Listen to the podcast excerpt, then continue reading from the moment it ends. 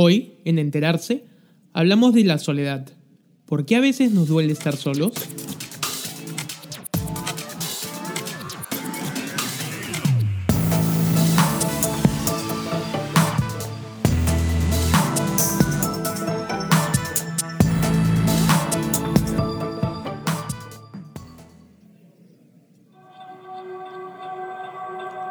En el Reino Unido, 9 millones de personas sufren los estragos de la soledad. Cerca de 3 millones de ancianos tienen como única compañía un televisor. 200.000 de ellos no han tenido interacción social alguna en más de un mes y muchos otros van al supermercado solo para hablar con alguien.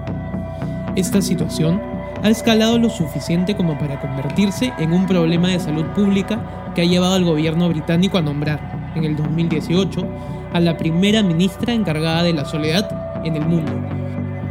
¿Qué llevó al gobierno del Reino Unido a designar una ministra para la soledad? ¿Cuáles son los efectos del aislamiento en nuestra salud mental? Respondemos a estas y otras preguntas en este podcast. La soledad es una experiencia humana universal. Independientemente de nuestro grado de extroversión, género, fortuna o fama, todos nos hemos sentido solos y no muy felices en algún punto de nuestras vidas. ¿A qué se debe esto? A que las emociones negativas que acompañan a la soledad son una respuesta biológica de rechazo al aislamiento. Esta respuesta natural nos empuja a la sociabilidad, una característica que forma parte de nuestra constitución biológica. No en vano se dice que somos seres sociales. El rechazo al aislamiento ha funcionado a lo largo de millones de años como un mecanismo de supervivencia, que ha favorecido la evolución de nuestra especie. Ya sea para cazar, protegerse o asegurar descendencia, estar juntos ha sido una práctica que la selección natural ha recompensado a lo largo de nuestra evolución hasta hacerla parte de nuestra genética. De la misma forma que el dolor físico nos impulsa a cambiar ciertas conductas, si te quemas con fuego, aprendes a no acercarte tanto a él, el dolor social nos empuja a prestar más atención a nuestras conexiones sociales, tal y como lo hacía hace millones de años para protegernos de los peligros del aislamiento. La expresión dolor social no es un recurso metafórico. De hecho, de acuerdo a un artículo publicado por la Asociación Americana de Psicología, actualmente contamos con resonancias cerebrales que han detectado que la región del cerebro que se activa cuando experimentamos rechazo es la misma que registra la respuesta emocional ante el dolor físico. Los avances tecnológicos influyen también en el sentimiento de soledad. Si bien han permitido comunicarnos y acortar distancias, nos permiten también realizar múltiples tareas prescindiendo del contacto humano. Pagar las cuentas, ir de compras, incluso conseguir pareja, son actividades que antes implicaban un grado de interacción social mucho más presencial. Hoy no es tanto así. Una reciente encuesta realizada en los Estados Unidos dio cuenta de un escenario paradójico. Los millennials, la generación que en su camino a la adultez vio al Internet y a las redes sociales masificarse, es también la que se siente más sola. Según una encuesta realizada por YouGov, los millennials fueron más propensos a reportar que no tienen conocidos o amigos cercanos que la generación X y los baby boomers. Esto revela que la soledad no solo se manifiesta entre los adultos mayores, y que contrariamente a lo que podríamos creer, estar más conectados no necesariamente nos hace sentir menos solos.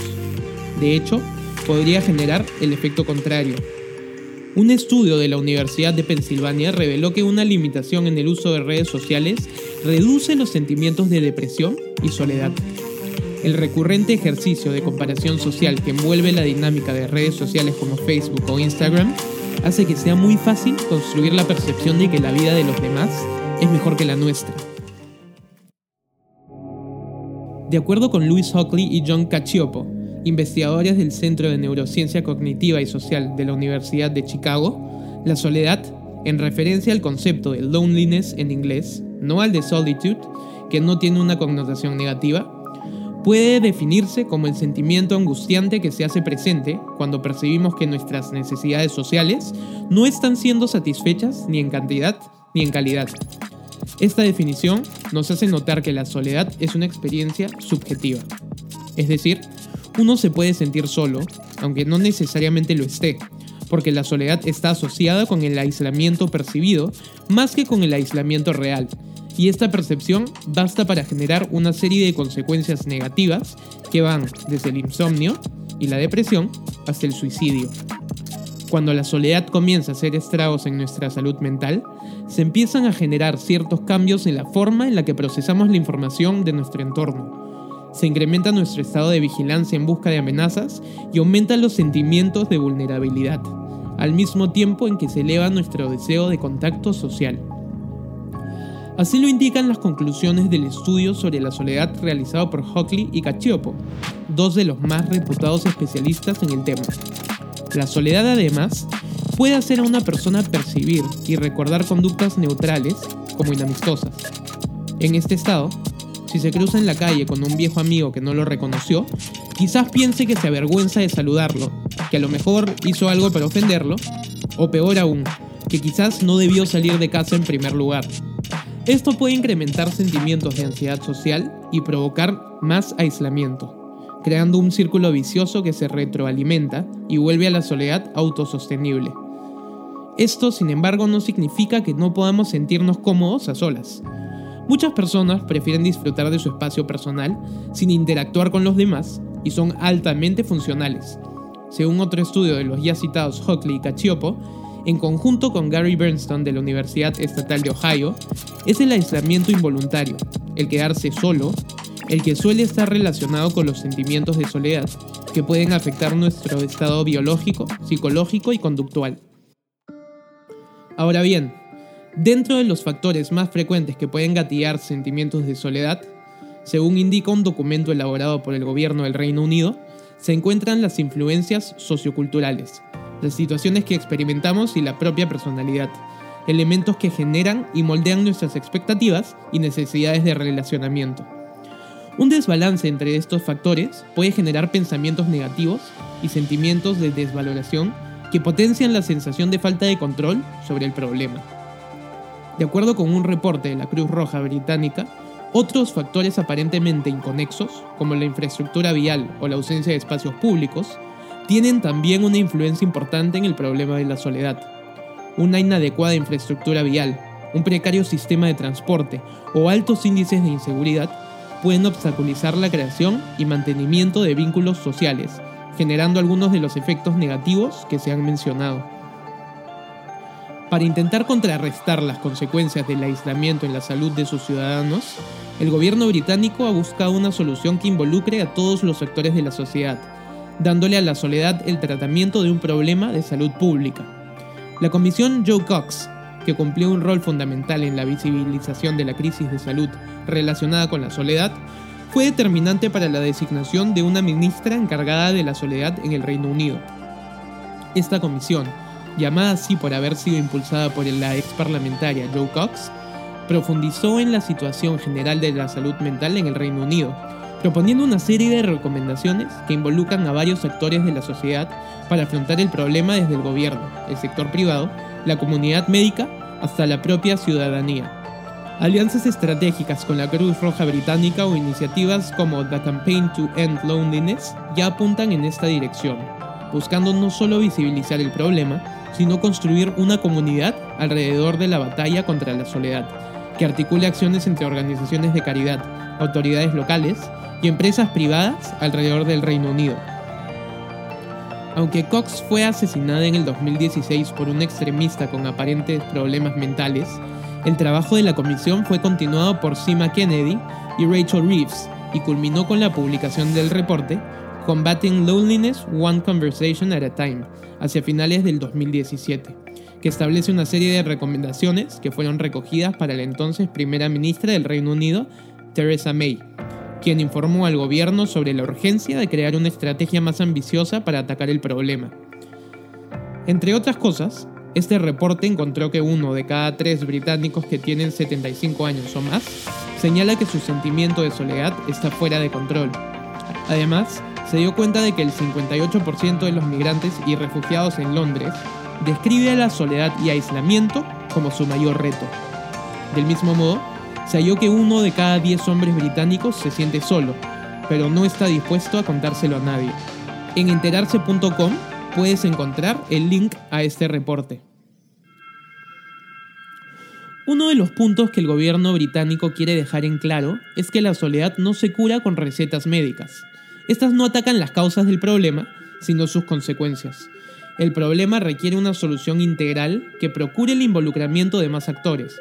Generar un entorno que prevenga este deterioro en las relaciones sociales ayudaría a ahorrar millones de libras en gasto público relacionado a salud mental.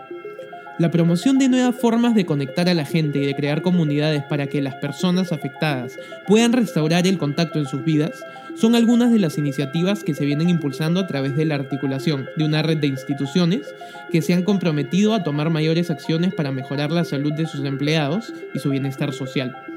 El gobierno además se asoció al Royal Mail, empresa postal del Reino Unido, para que los carteros puedan generar vínculos con las personas solitarias que identifiquen en sus rutas diarias de entrega y contactarlas con grupos de apoyo si es necesario. La ex primera ministra británica, Theresa May, confirmó que para el 2023 los médicos podrían recetar actividades comunitarias como parte del tratamiento para personas solitarias. Esto en un esfuerzo para evitar el uso de fármacos como el único mecanismo viable. Iniciativas como The Silver Line, que atiende las 24 horas durante todo el año, ofreciendo apoyo emocional a adultos mayores, son auspiciadas por el gobierno. Además, se ha propuesto incorporar a la soledad en los portafolios ministeriales en las áreas de vivienda, comunidad y gobierno local, Departamento de Comercio, Estrategia Energética e Industrial, Departamento de Transporte, así como los departamentos de salud, así como los departamentos de salud y asistencia social y al Departamento de Cultura, Medios de Comunicación y Deportes, para que sea tomada en cuenta al momento de establecer los planes de cada sector, en un esfuerzo para atacar de manera transversal el problema. En ocasiones, sin embargo, lo que se busca es el efecto contrario, procurar con el aislamiento una serie de efectos negativos que resulten disuasivos. Es lo que sucede en el sistema penitenciario, con las celdas de aislamiento, una práctica que ha recibido no pocas críticas.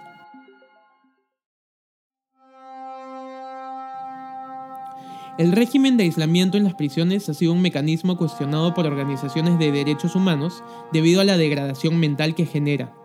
Juan Méndez, Special Rapporteur de la Organización de las Naciones Unidas en temas de tortura, lo ha considerado un mecanismo de tortura que debe ser erradicado. Los pabellones de aislamiento en algunas prisiones se asemejan más a pabellones psiquiátricos por los efectos colaterales que pueden verse, sentirse y hasta olerse. Van desde la coprofagia, es decir, la acción de ingerir excrementos, los ataques de ira y pánico, hasta las alucinaciones, paranoia, autolesiones y conductas suicidas. En un video que puedes encontrar en enterarse.com, se pueden ver y oír la atmósfera del pabellón de aislamiento de la prisión estatal de Maine en los Estados Unidos. Albert Woodfox es un hombre que sabe muy bien lo que es el aislamiento. Lo vivió durante 43 años tiempo en el que se convirtió en el reo que más años ha pasado en esta condición en la historia carcelaria de los Estados Unidos, por un crimen en el que su culpabilidad nunca estuvo clara. Woodfox fue liberado en el año 2016, pero fueron 43 años en los que solo se le permitía salir de su celda, del tamaño de un ascensor aproximadamente, durante una hora al día. Woodfox ha revelado en entrevistas a medios internacionales que durante años tuvo como meta simplemente no volverse loco, como muchos de sus compañeros de pabellón que perdieron la razón, llegando incluso a cortarse los testículos, lanzándolos a través de los barrotes, desprovistos ya de cordura. Este tipo de testimonios se pueden contar por miles. Un estudio de la Universidad de Yale, realizado en el 2018, sobre la prevalencia de enfermedades mentales en prisioneros en aislamiento en los Estados Unidos, reveló que son más de 4.000 los internos con enfermedades mentales que son mantenidos bajo este régimen carcelario lo que agrava sus condiciones de manera acelerada. En un informe de la Asociación Americana de Psicología en contra del aislamiento penitenciario, se menciona el caso de Anthony Graves, quien tras pasar 10 años en aislamiento cuenta la degradación mental que veía en los demás presos. Recuerda el caso de un reo en aislamiento, que cuando salía al patio se desnudaba, se echaba en el piso, se orinaba, defecaba y untaba todo su rostro con sus propias heces, Graves confiesa que una de las consecuencias más serias que les toca padecer a quienes pasan por este tipo de castigo es que cuando son liberados suelen sufrir de trastornos de ansiedad, llegando al punto, sostiene Graves, de sentir miedo de otros seres humanos. La Asociación Americana de Psicología, una de las instituciones de salud mental más importantes del mundo, ha señalado su preocupación al concluir que los riesgos en la salud que ocasiona la soledad pueden ser incluso más graves que los ocasionados por fumar y por la obesidad. Las políticas públicas del gobierno británico que buscan reducir el impacto del aislamiento en las personas están dirigidas a la prevención de escenarios de aislamiento, interrumpiendo el ciclo de la soledad que se produce, especialmente entre los ancianos, discapacitados e inmigrantes. Sin embargo, han surgido también iniciativas desde el sector privado que apuntan en la misma dirección, como No Isolation, una startup noruega que busca combatir la soledad desde la tecnología. Los efectos nocivos de la soledad han sido largamente probados y son determinantes para la salud mental de las personas. La solución, sin embargo, puede estar más cerca de la generación de redes de apoyo que de las farmacias, que atacan las consecuencias y no las causas de este problema. Ya sea a través de políticas públicas o de iniciativas privadas, la soledad recibe cada vez mayor atención, sobre todo en acciones preventivas, para evitar que los escenarios de aislamiento lleguen a generar consecuencias irreversibles donde ni la compañía ni los medicamentos pueden llenar el vacío. En resumen, la soledad genera una serie de consecuencias negativas a nivel físico y psicológico, en tanto nuestra biología está predispuesta para favorecer el contacto social, pues ha servido como mecanismo de supervivencia durante millones de años. Resonancias cerebrales han detectado que la región del cerebro que se activa cuando experimentamos rechazo es la misma que registra la respuesta emocional ante el dolor físico. Los efectos de la soledad pueden afectar la forma en la que procesamos la información de nuestro entorno, haciendo que interpretemos conductas neutrales como inamistosas. Puede propiciar estados de hipervigilancia en busca de amenazas, aumentando los sentimientos de vulnerabilidad y elevar al mismo tiempo nuestro deseo de contacto social. Joe Cox fue una de las principales impulsoras de las iniciativas públicas para contrarrestar la soledad. La comisión que creó en el Parlamento, que luego se conoció como la Comisión Cox, fue la que sentó las bases para lo que posteriormente se materializó en la designación de Tracy Crouch como la primera ministra encargada de la soledad. El gobierno británico decidió nombrar en el 2018 a una ministra para tratar el problema de la soledad en la sociedad, entendiendo el aislamiento social como un asunto de salud pública que afecta a 9 millones de ciudadanos británicos de distintas edades. El régimen de aislamiento carcelario ha recibido críticas de organizaciones internacionales por los daños mentales que generan las personas, considerando este tipo de mecanismos como tortura. Si quieres enterarte de más temas como este, visita enterarse.com.